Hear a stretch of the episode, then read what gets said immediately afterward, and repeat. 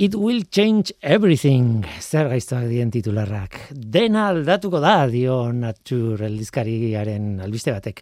Dena aldatuko da. Baina kasu honetan, egia da. Metodat lortu dute proteinen hiru dimentsioko egitura iragartzeko haien aminoazidoen sekuentziatik abiatuta. Google dago tartean, alegia, dirua dago. Baina ez bakarrik dirua, talentua ere bai. Tira, proteinak. Oinarrian bizirik gaude proteina ditugulako. Biomolekulen munduan, ba, proteinak dira benetako langileak, korputzaren langileak.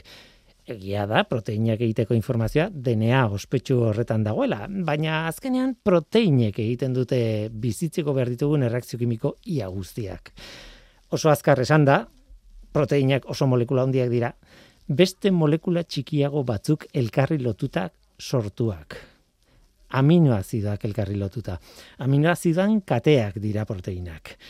Eta, bueno, hogei aminoazido de aukeran kate horiek osatzen jateko. Zer aminoazido dituen proteinak zer ordenetan? Ba, horrek ematen dio gaitasuna gauza bat edo beste egiteko. Proteina bakoitzari. Baina hemen dator erronka. Hemen da otor problema handia. Proteina baten aminoazidoen sekuentzia ezagutzea ez da nahikoa funtzionamendua ezagutzeko. Zergatik, ba, katea sortu ala, tolestu egiten da, eta printzipioz, katean oso urruti dauden bi aminoazido, elkarren parean geratu daitezke, geratzen dira, eta bi horien artean egiten dute reakzio kimiko jakin bat, ez? Proteina horrek egiten duena. Beraz, proteinaren hiru dimentsioko egitura ezagutu behar da. Bere forma zehatza ezagutu behar da haren lana ulertzeko. Hori ez da erraza, edo esagutzen duzu, edo ez da erraza e, iragartzen ze forma izango duen. Emango dizu aminoazidoen sekuentzia bat, eta zuk bueltatu behar diazu ze forma izango duen kateak tolestu ondoren iru dimentsiotan. Hori oso zaila da. Zientzialari asko, ideia asko hori lortzeko historian, baina orain arte ez dute lortu. Eta orain, bai, orain lortu dute. Nik karreran nengoen garaian esaten zuten hori lortzen zuenak, bueno, Nobel saria eskuratuko zuela. En fin, auskalo. Agian bai, agian ez, baina Nobel saria eskuratu ala ez, berdin du. Biologiaren azken berroi tamar urteetan izan duen erronka nagusitako bat izan da. Eta ez da gutxirago kontua. Laurogi tamarreko amarkadan lehiaketa bat asmatu zuten adibidez, erronka hori horri bultzada bat emateko. Kasp izeneko lehiaketa bat, bi urtean behinekoa. Antolatzaileek, ba horixe, aminoazidoen sekuentzia bat ematen zuten, irude egitura publikatu gabe zuen proteina batena, eta lehiakideek metodo ezberdinak aurkezten zituzten, ba, egitura hori aurkitzeko edo iragartzeko. Eta lehiakita horretan oso hasieratik, oso oso hasieratik lehiakideek adimen artifizialarekin probatu zuten. Baina tradizionalki naizta adimen artifiziala erabili proteinen neuneko berrogeia inguru bakarrik asmatzen zuten ondo-ondo. Etzan oso emaitza ona. 2018an, eta hemen dator kontua, algoritmo berri bat sartu zen leian. Googleen DeepMind izeneko proiektuaren AlphaFold programa zen. Eta bapatean, emaitzak hobetzen hasi ziren. AlphaFolden lehen bertsioak ez zuen oso estrategia ona. Adimen artifiziala erabiltzen zuen aminoazidoen pareen arteko bikoteen arteko elkarregintza iragartzeko eta gero kalkulu klasikoak egiten zituen proteinaren forma fintzeko nola baitez. Arrigarriak ziren emaitzak, bai, hori aitortu bertzaio, baina ez guztiz onak, euneko irurogita marra inguru asmatzen zuten. Baina kaspen kasp lehiaketaren urrengo ediziorako, hau da, aurtengorako, ez dute bi aminoaziden arteko elkarrekintzetan indarra jartzen, baizik eta hasieratik oso eredu komplexu erabiltzen dute proteinaren bukaerako egitura iragartzeko. Mm, ulertzeko adibidez. Adreiluak eta materialak ikusita, eraikin baten forma iragartzea bezalakoa da. Baina arkitektua eta planoak zein diren jakin gabe. Beraz, oso oso zaila ez, hau bai da harrigarria alfafoldek euneko lauro gitamarreko arrakasta lortu du, sekulakoa. Kasu batzuetan, proteinak analizatzeko metodo esperimentalek baino hobeto aurkitzen du irudimentxoko egitura. Arregarria da, benetan. Bueno, tira, eta zertarako iragarpen almen hau, ba erraminta bada. It will change everything, esaten zuen nature ez? Dena aldatuko du. hemendik aurrera iragardezakegu nola funtzionatzen duten ezagutzen ez ditugun proteina batzuek, laborategian egindako proteina artifizialak adibidez. Ulertu dezakegu nolakoak ziren fosiletan harrapatutako proteinen sekuentziak, paleoproteinak ditzen diren hoiek. Orain ulertu dezakegu bestalde nolatan tolesten diren gaizki proteina batzuk gaixotasun bat, batzuetan. Eta beste mila kontu, ni ez naiz inor asmatzeko zer egin dezakegun horrekin, baina argi dago mundu berri bat zabaldu zaigula, bai medikuntzan, biologian, biokimikan, genetikan eta jakina. Adimen artifizialeko arloan ere bai. Ongietorri norteko ferrokarrilera. Euskadi Erratian, norteko ferrokarrila.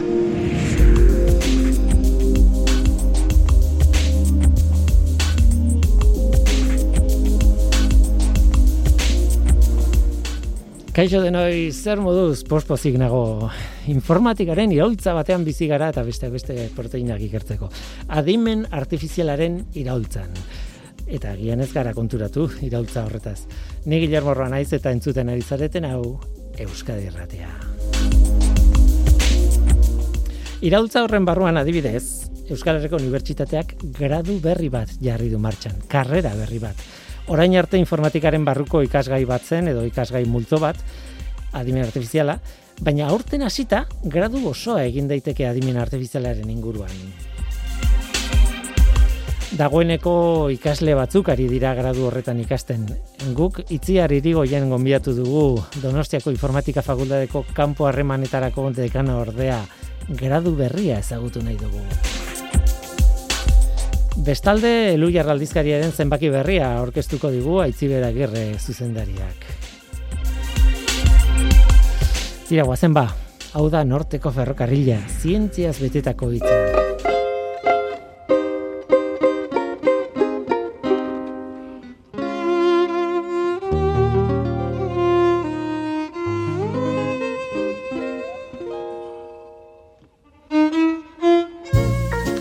Esnerik ez gozaltzeko.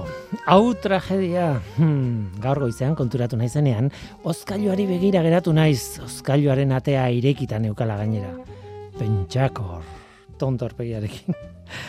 Nolatan ez nintzen konturatu ez nea agortzen ari zela. Eta bapatean, piztu zaitidea bat buru barruan. Ez naiz ni horretaz ardura atu berduenak domotika izeneko gauza bat ez aldago. Etxeko teknologia aurreratua, nire bizimodua errezagoa egingo duena. Mm, bai, baina oraindik ez dute asmatu esnea agortzen ari dela konturatzen den ozkailurik. Edo agian bai, baina nik ez dut ikusi dendetako katalogoetan. Hala ere, horrelako zerbait behar dut nik. Eta ez badago, nik neuk egingo dut. Hori egiteko, gauza bakarra behar dut. Adimen artifiziala ikasi.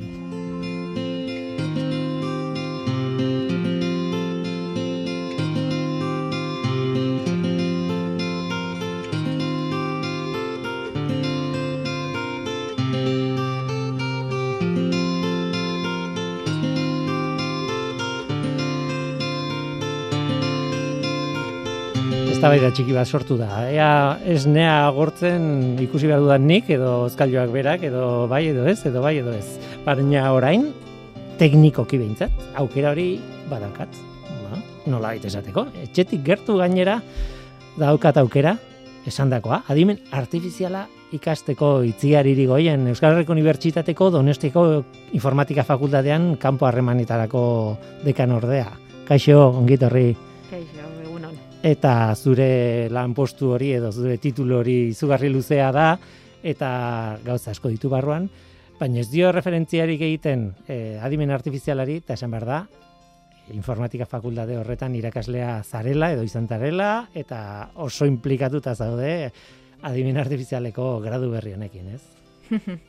Bai, bueno, e, ala da, adimen artifizialeko graduak aurten du bere lehenengo urtia eta aurten lehenengo urti hastiak esan nahi du aurretik ja, bueno, bat tokatu zela hau dena martxan jartzia. Eta, Bueno, nik uste tongi hasi degula, eta gainea, bueno, pues azkenian e, informatika fakultatean eba izan duzala momentu batian, ba, hausnarketa momentu bat izan duzan, eta osnarketa hortatikan e, ateratako zerbait da orduan alde hortatikan, ba nik uste ilusioz eta guain e, ba erakutsi behar da ba benetan proposamena polita eta eta eta egokia dala hortan konbentzituta gaude eta bueno bai, bai. eta gainera prestaketak bukatu dira ja martxan zaudete. Bai bai bai. Ikasleak dituzu eh? Ja bai, lehenengo urtia ikasten lehenengo promozia esan nola baita esateko. Bai.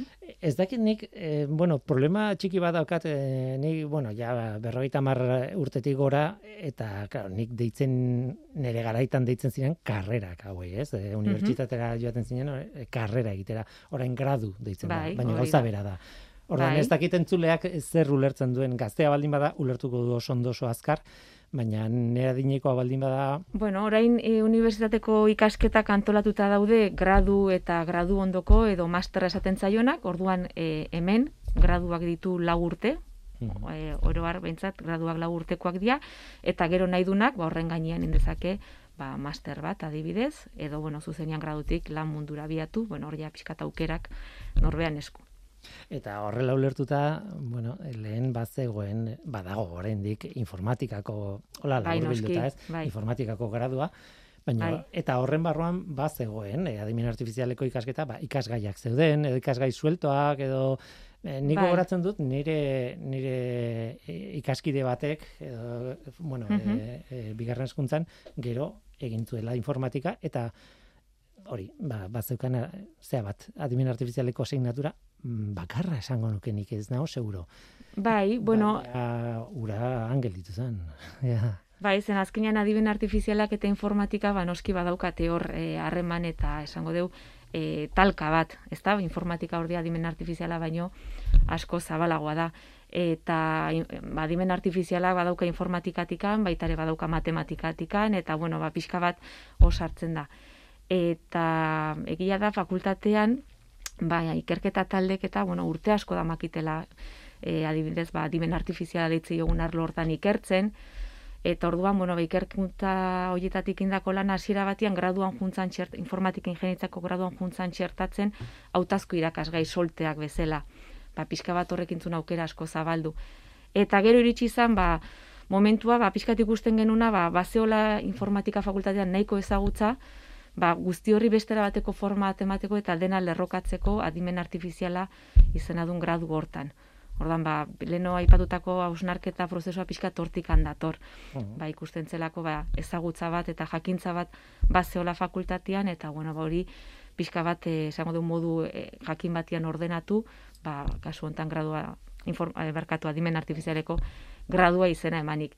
Noski informatikako ingenieritzan, ba, e, iru lerro potolo daude, software ingenieritza, konputagailuen arkitektura eta konputazioa, eta azken honek bai, ba, igual da, harreman estuena daukana, ba, pixkat adimen artifizialeko gaien inguruan, orduan, ba, noski, horre bai, badaude irakasgai batzuk, adimen artifizialeko adianak, baina informatikako ingenieritzako ikasketetan ebai txertatuta daudenak. Bai, baina aipatzen dituzun hiru lerro hoietan ai irurek ematen dute behar, behar bada gradu oso bat garatzeko moduko e, edukia, baina zentzua, zentzua, zentzua hundiena, nik ikusten diot, adimen artifizialari e, ematea, edo garapen hori, edo barizketa hori adimen artifizialaren barruan ematea, adimen artifizialak segulako iraultza ekarri dulako, ez? Ez zergatik adimen artifiziala eta ez beste arlo bat, ez?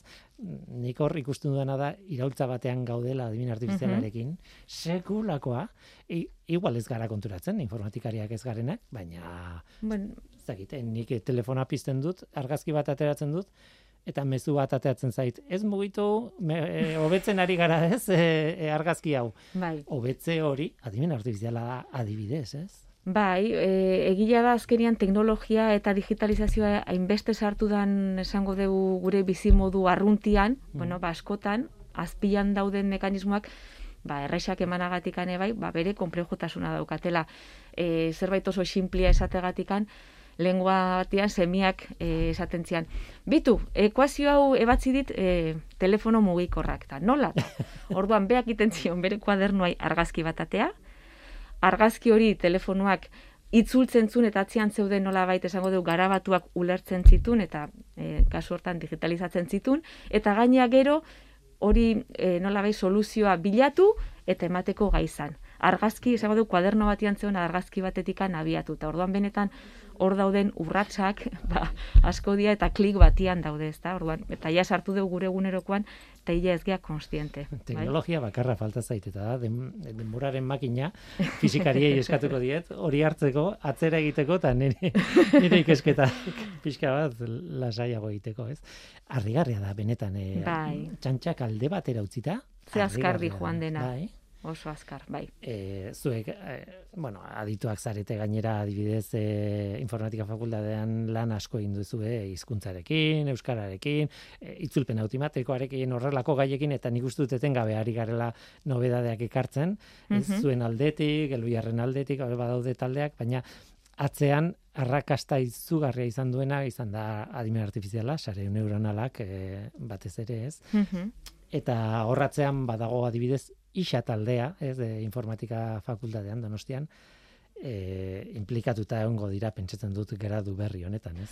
Bai, e, isa taldea dago eta gaina esan ez isa taldeak lan handia egiten du ba hizkuntzaren naturalen prozesamendu hortan eta bar eta adimen artifizialean, bueno, ba badago pixka bat lerro bat e, horrekin lotuta da ona baino noskinik aipatu nahi dut pixka fakultateatzia oso bat bat daola atzetik ikerketa talde asko eta bueno, pues, e, lerro bat bada esango dugu ba, hizkuntzaren e, prozesamendoi oso importantea gaina, baino baita ere badaude ba, e, realitate jendea dago ere bai, robotikako jendea dago baita ere, edo realidade esango dugu ba, pixka bat adimentzu e, areagotua, barkatu ez zidan itzateatzen areagotuakin, horren inguruko garapenekin, hor badaude baita ere ba, datu analizian lan handia eta ela desberdinetan, ba, datu analizian oso biztakoa da, ba, datua beak hartu eta hortikan saiatu informazioa ateratzen, transformatzen zaren neuronala bat bestera batekoak, baino baitare dago datu horiek nun daude gordeta, nun ez daude zenba demora bihar deni datu horiek hartzeko nolako diskak erabili. Hau da,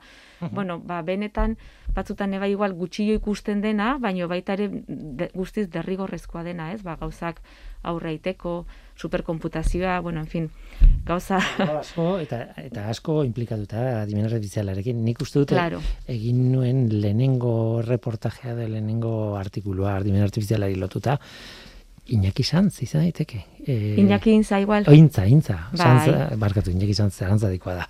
Iñaki Intza izan zen, bai. beste sail bat ze, e, batekoa zen, eta gainera haiek ari ziren egiten gauzak incluso mm, biologiarekin lotuta eta bai, horrelako gauzak bai. eta esan nahi dute oso oso zabala oso da. zabala da azkenian zen ba leno esaten eginan digitalizazioa toki guzti heldudan hontan bueno badidez ba biologia arloan ebai gero eta erresagoa da ba e, genoma inguruko datuak eta ateratzia oso sortzen dian datu pila hoiek hortikan saiatzi informazioa teatzen bioinformatika o da mm. bai askotan e, erpin asko ditun mm bai, ba, esparrua, ba, esparrua da hori da, bai.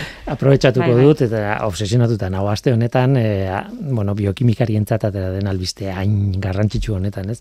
Honekin, e, proteinen egitura bere aminoaziduen sekuentziatik abiatuta, ba, metodoak bilatzen ari ziren iragartzeko nolako irudimentsuko egitura sortuko zuen proteina bakoitzak, hori egiten zuenari lehen esan dut eta ez da egia dena ez, baina Nobel saria emango ziotela esaten zen garai batean berra da ez da gertatuko, baina nola nahi ere sekulako sekulako albistea da. Eta nondik etorri den e, soluzioa konponbidea edo edo metodologia berria? Ba, adimen artifizialetik. Esan, bai, zen, nik ustez baita ere gaina adimen artifizialak, e, bueno, beste gauza asko bezala, baina e, izakera multidisciplinar hori ba, oso, oso agerikoa dela. Orduan, bueno, ba, tokatuko zaio, ba, hortan esango dugu aditua dena, baina noski, ba, kimikaria edo biokimikaria aldaminen uki beharko du, eta hortikan ematen duen informazio hori, ba, ulertzen edo... Da, e, ba, pixka aurrera iten laguntzeko, ba, elkarlanoi nik uste guztiz derrigorrezkoa dala, bai. Bai, bai, irudien tratamenduan ere ez esanik, ez? Hori da, eh, hori da. Eh, adibidea dia mila. Edo, mila adibide, bai. Edo parkin batean sartzen naizenean, nire matrikula irakurtzen duen makina hori, ez? Eh? Horrelako bai. gauzak ere, bai, igual, ni espektakularrak izan gabe, Bai. Baina zuk... Hore maskarakin dago zailagoa, ez da? Arpegiak ezautzeko, baina bueno. Arpegiak ezautzeko, e, zera, teknologia, e, ostra, ez da inerresa, eh? Arpegi bat ezautzea, eh? Ez da inerresa, ez. Izan ere, txikitan, umek e, bueno, esagutzen dute, gurasoen, pixkanaka ikasten dute gurasoen arpegien olakoa den, baina nik hilea moztu nuen, eta nire alabaketzian ezagutzen egun batean, eh? oso txikiatanean. Ja, eh? ja, bai, bueno, bai, esan eta azkenian horratzean problematika desberdinak daude eta bar, ba, lehenu aipatu dezu, ez, ba, e, robotikako taldea bai badaola fakultadean, ba, orda idia robot gidariekin lanian, orduan gure uh -huh. hainbat solairu daude, eta orduan asmoa da, robota, ba, ezin danez solairuz muitu robotak, solairu bakoitzean robota dago.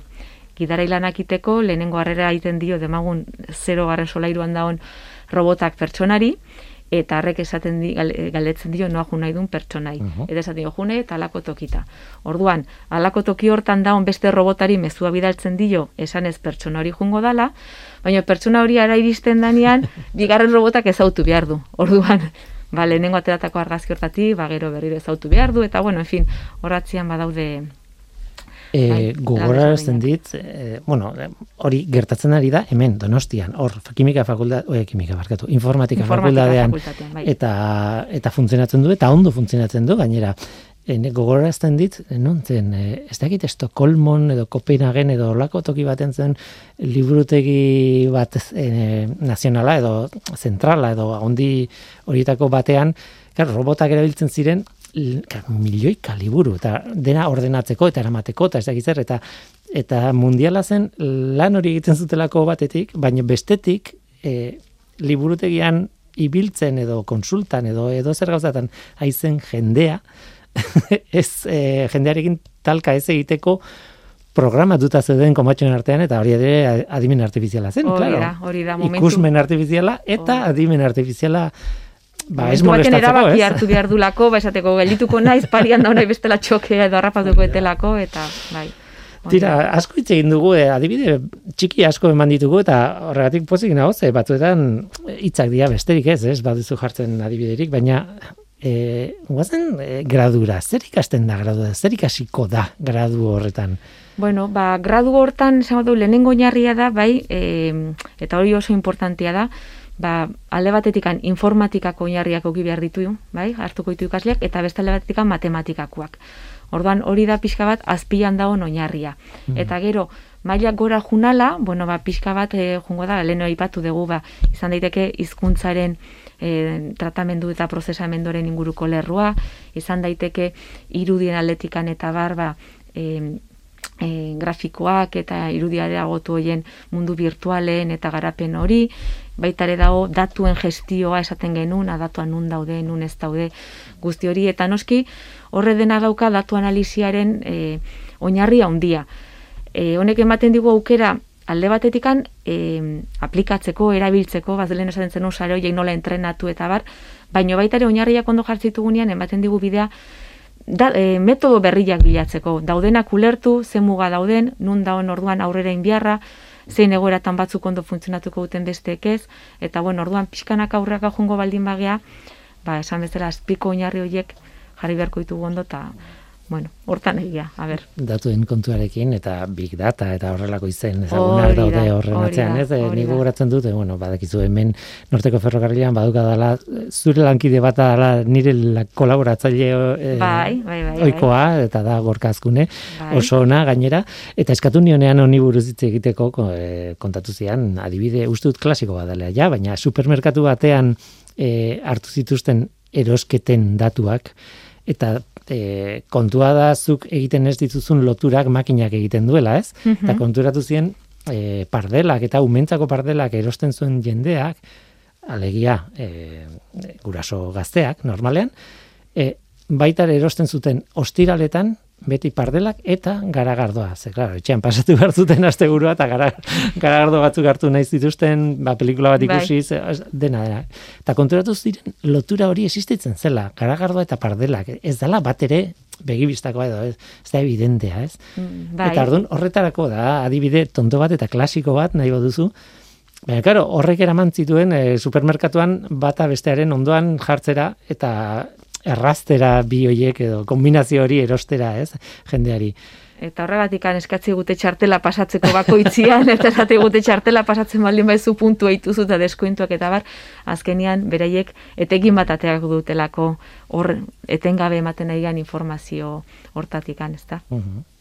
La urte izango dira, pentsatzen dut, eta bai, le, lehenengoarekin ari zarete, orduan e, la urtetan osatuko duzu nola baite plana, ez dakit osatuta dagoen, ja bai, bai, teorian bai, bai, zer bai, bai, bai, bai, bai, azkenian, hone e, titulo ofiziala da, orduan pasabiarritu, ba, alde batetikan, e, EHU jartzen duen prozedura, eta gero horren gainean, ba, unibask eta kalitatea agentziek nolabait baimendu behar dute, ordan, noski baimendu ondoren ateratako gradua da, beraz, bai, bai, ibilbidea dena da, ja, ongi definituta, guain falta da guk ongi benetan itia, baina, bueno, bai, konbentzutan ez ondo jongo dela. Ez da, erreza izango, irakasleak adibidez bilatzea, ez? Bueno, beti dia erronkak, esango dugu, beti dia erronkak, baina, bueno, e, aurten etorri dia ba, oite mezortzi pertsona berri, adibidez hor artian badaukagu beste datu bat, ba, guri ilusio pixka egiten diguna da, e, neska proportzioan gure ikasketetan, informatika info, e, fakultatean ikasketetan eta berezik informatikako e, ingenieritzan oso neska gutxi dakartze ditugu,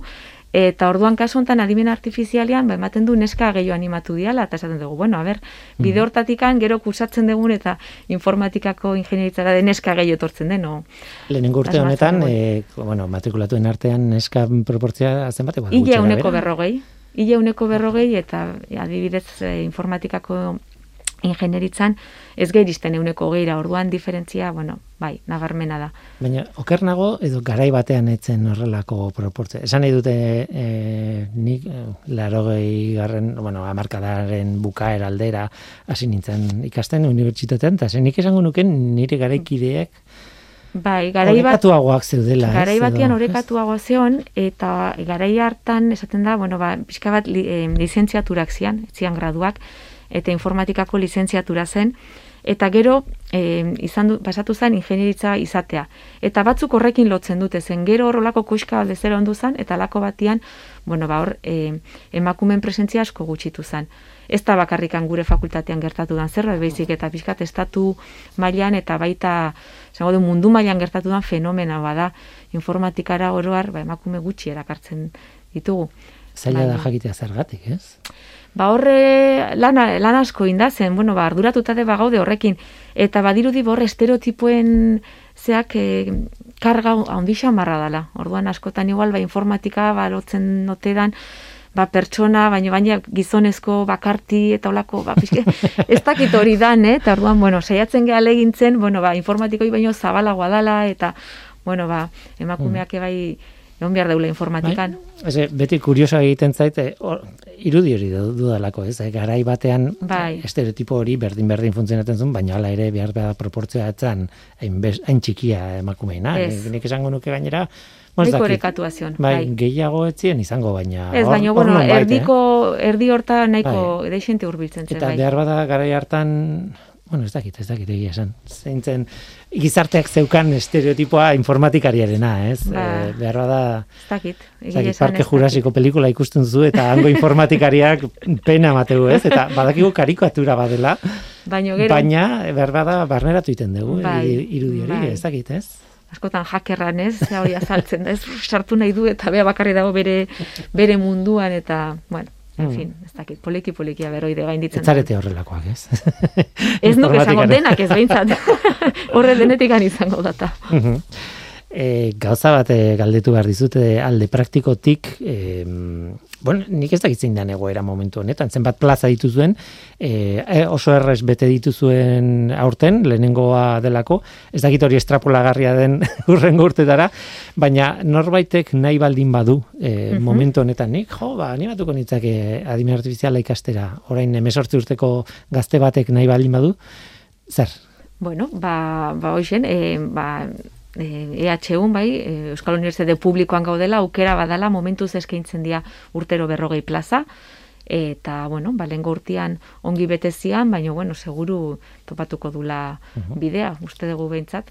Bai? Eskaera gehiago izan ziren, berrogei Bai, bueno, beti dago eskaera gehiago, baina egila da gero azkenean baten bate bai izala, eta orduan hortxe gaude berrogeiko mugan, orduan, bueno, beti normala da igual eskaera baten bageio eukitzia, baina bueno. Bai, ez da, ez da nik, medikuntza bat bezala, ez, sekulako jende pila, eta orduan moztu behar dela, nola baita. Bueno, kasu honetan, noi ba, gradu berri bada, orduan, bueno, ba, pixka bat EHU garretako irizpiden arabera, bueno, ba, berrogei plaza eskenizian, horrekin abiatu gea, eta, bueno, ikusiko dugu gero zer da, baina, bueno, en fin, momentuz, bai. Zaila iruditzen zaidan, ere, erabakitzea, zenbat plaza, eta zerran arabera, eta nola moztu, eta, sartzen ez dana gaber bideratzen dugun e, informatikako ingenieritzara, edo ez, edo, bueno, edo ez dakit ez, osea, asko dago pentsatzeko hor. Bai, egia esan gu pixka bat e, prozesu hortatik bai gelitzen gea kanpo, zen hori nola bai, ba, kasu honetan EHU, bai, e, aukera iten dunian e, pertsonak hor sartzeko, ba, zerrenda ordenatu bat ematen du, eta orduan esaten du, ba, nire lehenengo aukera da adimen, adimen artifiziala, adimen artifizialan ez baren utokik izango orduan aukeratzen dut bigarren tokian, ba, ez dakit informatikako ingenieritza, edo dena delakoa, eta orduan, bueno, ba, lentasunen arabera, ba, juten dia plaza horiek betetzen. Unibertsitate publiko bezala, inor ez da plaza gabe gelditzen, mm baina, klaro, ba, gertaleike igual, ba, zure lehenengo aukero izatia. Claro, claro. Bai. mundu komplikatua, bueno, mundu gainera oso bai. handia da, ez e, lan inberdu estadistikekin eta eta ikasle kopuru oso handiekin eta barrez. Bai, e, bai. Nola nahi ere, mezu hori eman duguna. E, nahi duenak adimen bai, artifiziala ikasteko aukera da bai. eta hori sekulako iruditzen zait gaur egun gainera ikusita mundua nola ari den adimen artifizialarekin iraultza batean. Bai eta eta bueno animatu daitezela, ez? Hori da. Euskal Unibertsitatean. Bai, bai, bai. Bukatu baino lehen nik e, gauzatxo bat e, eskatu nahi nizun eta da hitz egitea labur labur da beste antzeko gai bat e, baino ez da e, gradu berriaren gaia eta da hitz zentroa zabaldu dela. Ez dakit e, daukazun horren informazio asko edo ez, baino behintzat kontatu nahi nuen zer den hitz e, zentroa zeinek osatu duten eta eta zergati, ba. Bai, bueno, eh itz zentroa, ba gointxe berriki osatu dena da, bueno, ba, abia puntu bezala bi ikerketa talde daude horrazpilan, bat da e, isa taldea, bai, informatika fakultatean da on isa taldea, eta bestetik handa AOLAB, baita ere, uh -huh. e, ingenieritzako e, bilbo da on beste ikerketa talde bat, orduan batzu pixka eta hotsaren prozesamenduan eta lan iten dute, besteak, besteak pixka hizkuntzaren e, prozesamenduan, eta orduan bi horiek uztartuta, ba, pixka bat jende gehiokin, bueno, ba, e, izkuntzaren teknologiaren inguruko zentro bat osatu dute zer ikusi zuzena dauka noski adimen artifizialarekin, zen hizkuntzaren teknologian gero eta gehiago, ba, ez dakit gailu bati guk hau esan dioguna gai da ulertzeko erantzun bat emateko, eta bueno, horratzian dauden aplikazioak, ba, benetan pila, pila, pila, pila badia, ez da, orduan, bueno, gu pozi gaude, bereiek egoitza bezala informatika fakultatean daukate. Hori, galdetu nahi, ez dago erekin berri bat, hori, aientzat, ez dago zentro, ez dago etxe bat. Ez, jarraitzen dute esango dugu informatika fakultatean egoten eta, osea, fizikoki, uh baina bueno, ba hor baita ere, ba jendiak laniteko eta aurrera egiteko ba toki toki bat, bai. Osako, oso berri pozgarria da. Bai, bai, bai, egia esan ikusi nuenean, honi buruz galditu behar diote, gaina gorkari hasiren esan nion gorkatzkun eri. Bea e, gaina bertako kide da, hori bai. da. Baina, klaro, e, bera etortzen da ona, ba, adimen artifizialeko ikertzaile bezala, eta ja. te kontatzera ze, ze berri dagoen, ze, ze azken berri dagoen adimen artifizialaren ikerketan, ez? Bai. Baina, klaro, gauza igual instituzional hauekin, ba, igual beto, ba, zurekin eta beste beste batzuekin eta hitz egitea. Nola nahi ere, beti klasiko bada azkeneko galdera izatea elkarrizketa batean etorkizunera, etorkizunean zer, ez? Kasu honetan, etorkizunera begira zaudete momentu hontan eta eta intentsitatea handiz, ez? Gradu bat garatzen ari zaten, nola mhm. bait? Bai. Ez dakit, eh, gauzak eh, espero ez bezala ateatzen bada reakzionatzeko margena duzuen edo ez? Bueno. Baina, claro, e, esperimentu bat egiten ari zareten nola baite. Hombre, eh, hau martxan jarri zanean argi ikusten genuen apostu bazala. Esan nahi dute, bueno, guke, baino bestaletikan apostu hortan e, sinisten genulako aurrei nahi genuen, orduan. Esan nahi dute, lehen osan bezala, ba, mm, modan dago adimen artifiziala, baina ez, de, ez da modatik anindeguna postu bat, baizik eta baseon lan bat, eta informatika fakultatean kasurtan, bueno, ba, sinisten dugu lan hori ona zala, eta orduan ba, eman ez zeion forma bat. Apostu bada, geizkiatea daiteke, baina uste dut, eh, gehiago daukagula pentsatzeko ongi aterako dala. Horrek ez du nahi, bueno, ba, bidian, bueno, ba, seguru harritxuak tokatzen diala, eta hori jun biharko dugu aurrea ez dakit oso ondo nola, ostiko txiki ondiokin, ba, bidetik ankentzen hor, arritxo horiek, baina, bueno, ba, espero ezagun bai ongi aterako dala. Hortan konbentzituta daude eta bai, bai, bai, eta, bai, eta problemak izango dituzue bai ala bai, ba, leku guztietan daudelako, baina esan edo bai. E, ematen du martxan martxartu duzuela eta eta hor zaudetela, ez? Bai. E, zu matematikaria zara, okerrez banago, ez? Bai, bai, bai. Ez zara informatikaria berez, e, bueno, mm -hmm. e, e, imaginatu itziar e, urte ba, urteko itziar irigoien bat momentu honetan egongo balitz e, animatuko zinake, e, adimen artifiziala, claro, hor beste faktore asko daude, nun zaude, nun bizitzea, noa jun nahi, vale. baina hori dena abstraituta edo, abstrakzioa inez... E... Bueno, nik uste dut baietz, nik uste dut e, aukera, claro, aukera den neurrian, ba, bakoitza beria bilatu behar dula, baina aukera polita izan daitekela, lehen esan bezala, bueno, ba, oinarri bat eskeniko delako, informatika, matematikakin oinarri bat, eta azkenian norbeak bere bidieiteko, eh, ba, ez dakite mm, adreilua jarriko ditulako. Da eta orduan gero bakoitzak bai bueno ba behin adreilua jarrita ba bilatuko dulako nundikan aurreain mm orduan bueno ba uste dugu ba benetan aldortatik ba ezagutza bat eskaintzen duen e, ikasketak diala. Orduan, bueno. Bai, eh, zalantzarik bueno, gabe. ezkeo aukera polita. Zalantzarik gabe, eta iruditzen zait gainera nik ez dakit asko, eta ez dakit eh, adimen artifiziala ez dut inoiz ikasi. E, nire sentsazioa da, gare batean batzeu dela adibidez lenguai espezializatuak adimen artifizialerako gaur egun aldiz ia dozein lenguaian egin daitekela adimen artifiziala, esan dut ez dela aldatu dela ikuspuntua, aldatu dia konputazio aukerak, mhm. aldatu dia eh, sare bai. neuronalen erabilera, bai. Eh, ja ez da eh, ez dakit burutazio teoriko bat bakarrik, mhm. ja bada, bai, bada zerbait ez, badu etorkizun bat, eta bada orainaldi bat ere bai, gauza harrigarriak egiten nahi zarete, ja gaur egun. Mhm. Eta orduan, iruditzen zait, gainera adimen artifizialean sartzea ez dela bakarrik informatikan sartzea, gero horrek bidea irikitzen dizu, ba hori, biologia, astronomia edo auskalo zer egitera, ez? E, osea, bai. herramienta bada, gero ia dozen tokitan aplikatu daitekena. Beraz, 18 urtekin, jo, sentsazioa geneukan, jo, hau aukeratuko dut, kimika aukeratuko dut eta ja kimikari izango naiz bizitza osorako. Bai, bai, hori ez da inoiz egian, hemen dago erratien. Hori da, hori da. Baina adimen artifiziala gainera ematen dula herramienta Bai. Edo zintokitara joteko, ez? Bai, lehen esaten genuen, ba, multidisciplinartasun hori, ba, seguru, ba, asiratikan, bai, bai, oso nabarmena izango da, orduan gero, ba, jakintzoiek, segun eta zea esparrotan, ba, gehiago landuko ditu, edo erabiliko ditu, edo, bueno, bai, bai, bideak, bideak aldortatik usteet izan daitezkela anitzak. Seguraski, gradu askokin bezala, bai? Hau bat ikasketa hasten denean graduakin ba ez dakin mukatuko duen eta bueno, ba, e, graduko ikasketak badia, bueno, ba, pertsona bezala ematizkizuna norabait ezagutza, mm oinarrizko ezagutza batzuk gero bidea alde batetik edo bestetik ba mm inalizateko, bai, bai, bai, nik ez dio gomendatzen inorri, e, kimika ikastea irratian lana egin nahi baldin badu, baina ikus dezala posible dela. Nolabait posible dela eta bueno, ba, zeingo du. ongi, ongi. Tira, Euskal Herriko Unibertsitatean Donostiako Informatika Fakultatean gradu berri bat dago. Adimen artifizialari buruzko gradu bat erakargarria, gaurkotasun handikoa eta kriston lana egiten ari dira. Hori martxan jartzeko eta ondo joan dadila. Itziari rigorien eskerrik asko gurekin izateatik. Bueno. Zientzia.eus, leio ireki bat zientziaren mundura irratia, telebista, artikuluak, irudiak, soinuak, Elujar Fundazioaren kalitatea zure eskura klik baten bitartez. Zientzia.eus, zure lotura zientziarekin. Eta orain aldizkari bat irakurriko dugu. 2000 eta hogeiko abendua ez genekien iritsiko ginen, edo ez, eta iritsi gara, hemen gaude, emateo gezurra, baina hemen gaude. Aitzibera, girre, eluia aldizkariko zuzendaria, ongitarri. Eskerrik asko, Willy. Iritsi gara, eh? 2000 eta hogeiko abendura. Esaten genuen, urte zaila nola ez, eta aldizkaria erabat behartu dizuena. Eluiar aldizkariaren azalean, e, zenbaki honetan, ikusten dira maskarak nola ez, ez? Bai, kalean ikusten dugun hori ez da, azalera eramango dugu.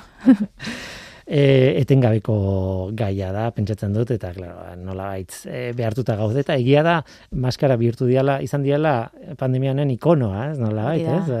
E, bai. Azken batean arnazbidetako arazo bat da, eta, eta claro, eski, maskarak dira, e, horren adirazgarri, ez? Bai, eta gainera, azte honetan, e, onartu dituzte lehenengo, bueno, e, erresuma batuan ez da lehenengo txertoak erabiltzen hasteko. Bai, eta esan dute, e, behar bada hemen, hasiko diela, e, e, Europar batasunean, hasiko direla onartzen, edo abenduaren bukaeran, urtarrilaren hasieran, batzuk, ikusiko deu, baina, baina hor daude, ez? E, itzala hor dago, ez? Txertoarena, bai. ez? E, em, aipatu ditugu albiste deigarriak, baina zintzaren barruan, eta barkatu idazu, baina etengabe aipatzen nahi naiz gaurko programan, ba hori, e, proteinen tolesteko modua, irudimentxeko egitura hori nola hartzen duten, iragartzeko modua egin dutela, jo, nire sekulako albistea iruditu zait, eh? Ze polita. Bai, bai. Zubik biokimikaria zara, gaina doktorea biokimikan, bai. eta hain zuzen ere, proteineekin egin izan dizu lan. da, eta gurezako oso garrantzitsua zen, ez da, e, hartzen ote zuen e, Horma egokia, elizea ondo osatua zegoen. Ez. Ezkenean ikerketa oso geometrikoa da, eh? oso... Bai. Esan edut, eh, mate, kimika, ez da, ja, ja, baina ezkenean atomoen molekulen geometriak eta, bueno, nola tolesten dian, eta... Bai. Egia esan, noa indiko batzet nola etorri zinean lenguan, eh, pospozik lanera, albiste hori kontatzen da erra izan zen. Gutxitan eh. dazkagu larko horrelako albiste errak, ez da? Bai, bai, espalditik esperotako albiste bat. Bai, bai, Azte, e, aurten dena COVID, COVID, COVID, eta bira, hobeintzat erra posi hartu deuna bilok. ba, kontatu goizut, e, COVIDarekin lotzen zuten, ikusi nuen lehenengo testuan, albiste honetan, honentel lehenengo testuan, COVIDarekin ere lotzen zuten. Nola ez. Baina tira, egia da, e, proteina ditun edo zer gauzatarako balio du aurre honek, baina bueno. Tira, guazen aldizkariari buruz hitz egitera hori egin behar genuen.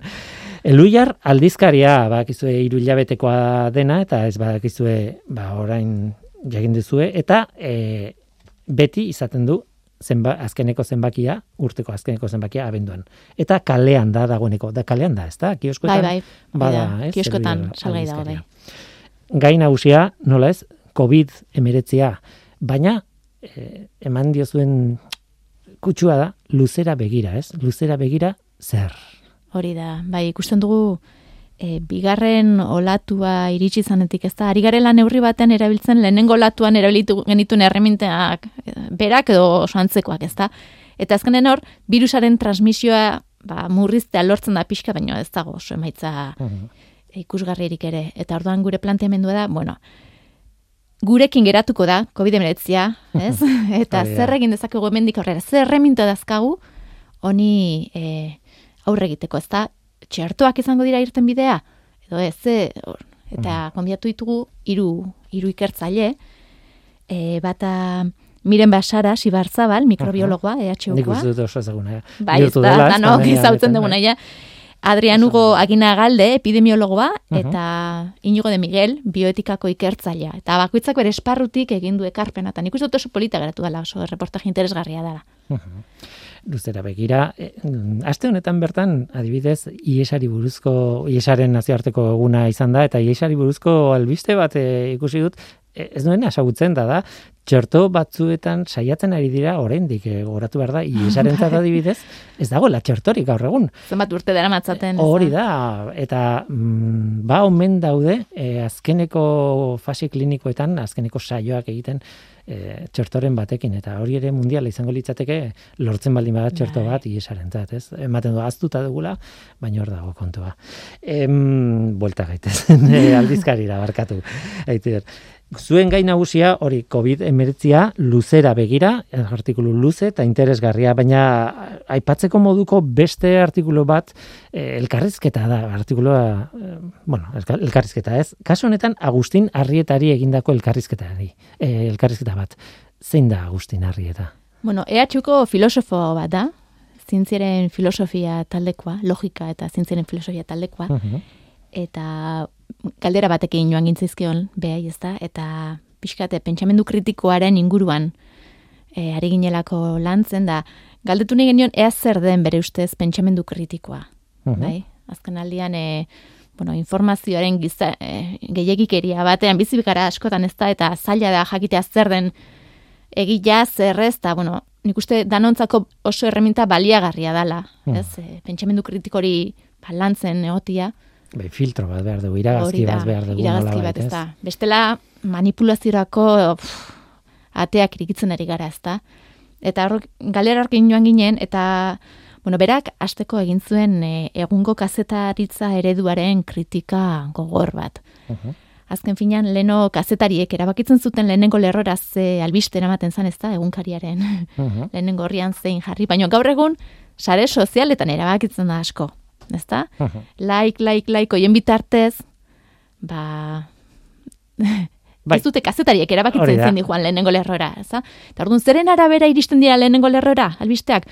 Ba, bueno, ba, nere sinismenekin bat egiten dutenak, edo nere ez dakize beldur ikutu duten albisteak, edo nere sinismenak, ezta? Azkenean, hoiek eramaten ditugu, azkenean, hor, askotan horien atzen ez dago, benetako informazio, mm zaki, landu bat eta objektibo bat, ez da? Batzutan ez dago ezer. Titularra gustatu zait, bere e, esaldia da, ez? Gure sinismenak zalantzan jartzeko gaitasuna da pentsamendu kritikoa izatea. Hori da. gure sinismenak zalantzan jartzea. edo jartzeko gaitasuna hori da. Ez da zalantzan jartzea ere, baizik eta kapaz ote garen e, zea hori, zugure sinismenak zalantzan jartzeko, ez? Berak esaten zuen, oi da, mm. e, badaudela e, balio batzu oso garantzitsua dianak, ez da, e, pentsamendu kritikori garatzeko, ba, e, botasuna, impartzeltasuna, e, evidentziatean oinarrituta, ez da, e, aritzea, baino badagoela beste alderdi bat, arraz, e, gaitasun arrazional hoietatik kanpo, badagoela beste alderdi bat, ba oso kontuan hartu beharrekoa. Eta da, hoi da, hain zuzen ere, ba, gaitasun emozionalak, ez da, ba, e, oso konstientizatea gu, zein diren gure aurreiritzia, gure sinismenak, gure bildurrak horiek ondo identifikatuta izatea, ezta? Eta humiltasuna eukitzia horiek danak zalantzan jartzeko. Hmm. Saren eragina aipatu zu, gainera asko, asko esate dute, ez? Eh, adibidez Twitter bezalako sare indartsu batek, baina mundu guztia ez dago Twitterren, Twitterren dago oh, gizartean zati bat, ez? E, ordezkauta bestea, ez? Eta ordan e, izan behar aldu gure e, erreferente bakarra edo nagusia, bakarra ez, baina nagusia izan behar aldu. Igual ez, igual bai ez, ez, ez, ez da gai, gai polita da, gai bai. interes. Eta gero, e, baitere, aipatu genion, ba, zera, askotan erabiltzen duguna, ba, e, pentsamendu kritikoaren adibide bezala zientzia bera da, mm. bai? Eta guk galdetzen genioen azan bai Agustin, egia da hori, baina azkenean, zientzia pertsonek egiten dugu. Eta pertsonak zientzia egitera dijoaz, haien aurreritzi guztiekin, haien balioekin, bai? Zenbateraino eragiten du horrek zientzian, ez da? Eta berak esaten zen, bueno, maila desberdinetan e, kokatu daitekela eragin hori. Baina bat oso nabarmena dela, ba, nola erabakitzen dan, zientzian zer finantziatzen dan. Ze ikerketa lerro irikitzen diren, ez da? Eta hori, hoien atzean, bai. argi dago pertsonak daudela, ez eta haien aurreritzi eta sinismen guztiekin. Baina baitare aplikazioetan e, gertatzen da gauza bera. Nola erabakitzen da ze aplikazio e, garatzen dan eta zeinez. Ez? Eta adibide bezala jartzen zuen e, gaur egun gizarte hiperteknologizatu batean bizi garela. Mhm. Eta askotan ez garela konstiente. Barru barrunaino sartu zaigula eta iruditzen zaigu hau dela zerbait naturala ez da, gertatu behartzuna, ba, onartzen dugu, bueno, natura bala, la baliz bezala, baina beak esten zuen ez ez. Honen atzean, erabaki bat dago. Bai. bai? Eta e, erabaki hori norbaitek hartu du. Orduan, gainera, gizarte bezala ez dugu e, aukerarik izan erabaki hortan parte hartzeko. Eta berak esaten zuen hor, prozeduran, e, akats larri bat egon dela. Zientziak ekarri duen e, zerbait izan da, baino prozedurakatz larri batean dela, eta horrek mina handia egin duela. Eta horrek eragiten duela neurri batean gero gizarteak zientziarekin dakan harremana, ez da azkenean, Ez dela eh, beti aldekoa, ez dela beti kontrakoa, hor eh, gora bera Hori da, azkenean, zientziaren potere erabilera hori, hmm. ez da, horrek eragina handia izan duela zientziarekiko dugun pertsepzio hortan. Hmm. Nik uste dut adibide zinobea izan zen, garai batean, e, garren mendean, ba, zizianean e, e, arma nuklearrak, bigarren mundu gerra bukatu zen bi bomba atomikoekin, adibidez, eta urrengo hamarkadan sekulako mez, e, desfidantza zegoen e, badibidez estatu batuetako gizartean e, zientzialari buruz. Ja ez bakarrik e, arman e, armatan edo ikertzen nahi zienean ziren taldetan. Baizik eta zientzia osoa zeon oso zalantzan jarrita. Denborarekin buelta eman zitzaion horri eta en fin e, horri izan dia ez gora bera batzuk baino egia da zuk esatezuna beti noizean behin e, oso argi azaldu den kontu bat hori da. eta azkenean hori dena ordenatu beharra ez da edo demokratizatu imar da zientzia zentzu guztietan. Hori da. Gomendatzen dizuet erakurtzea e, Lui Aldizkarian hori e, Agustin Arritari egindako egindako e, elkarrizketa.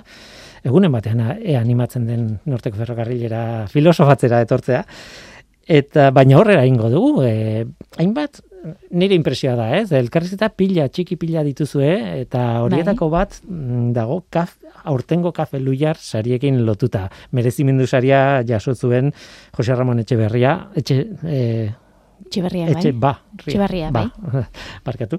Eta e, esan behar da, kafe luiar sarietan ere eragin duela urte arraro honek, ez direla sari banaketa adibidez itzen egin e, tokatzen zitzaion garaian udaberrian, atzeratu intzen, baino garai hartan iragarri zien e, sari, sariak, irabazleak eta bar, zuek jaso dituzue adibidez e, Josiarrarekin elkarrizketa egin duzue, baina bai, baitare hartu dituzue saririk eskuratu ez zuten artikulu interesgarriak ere bai?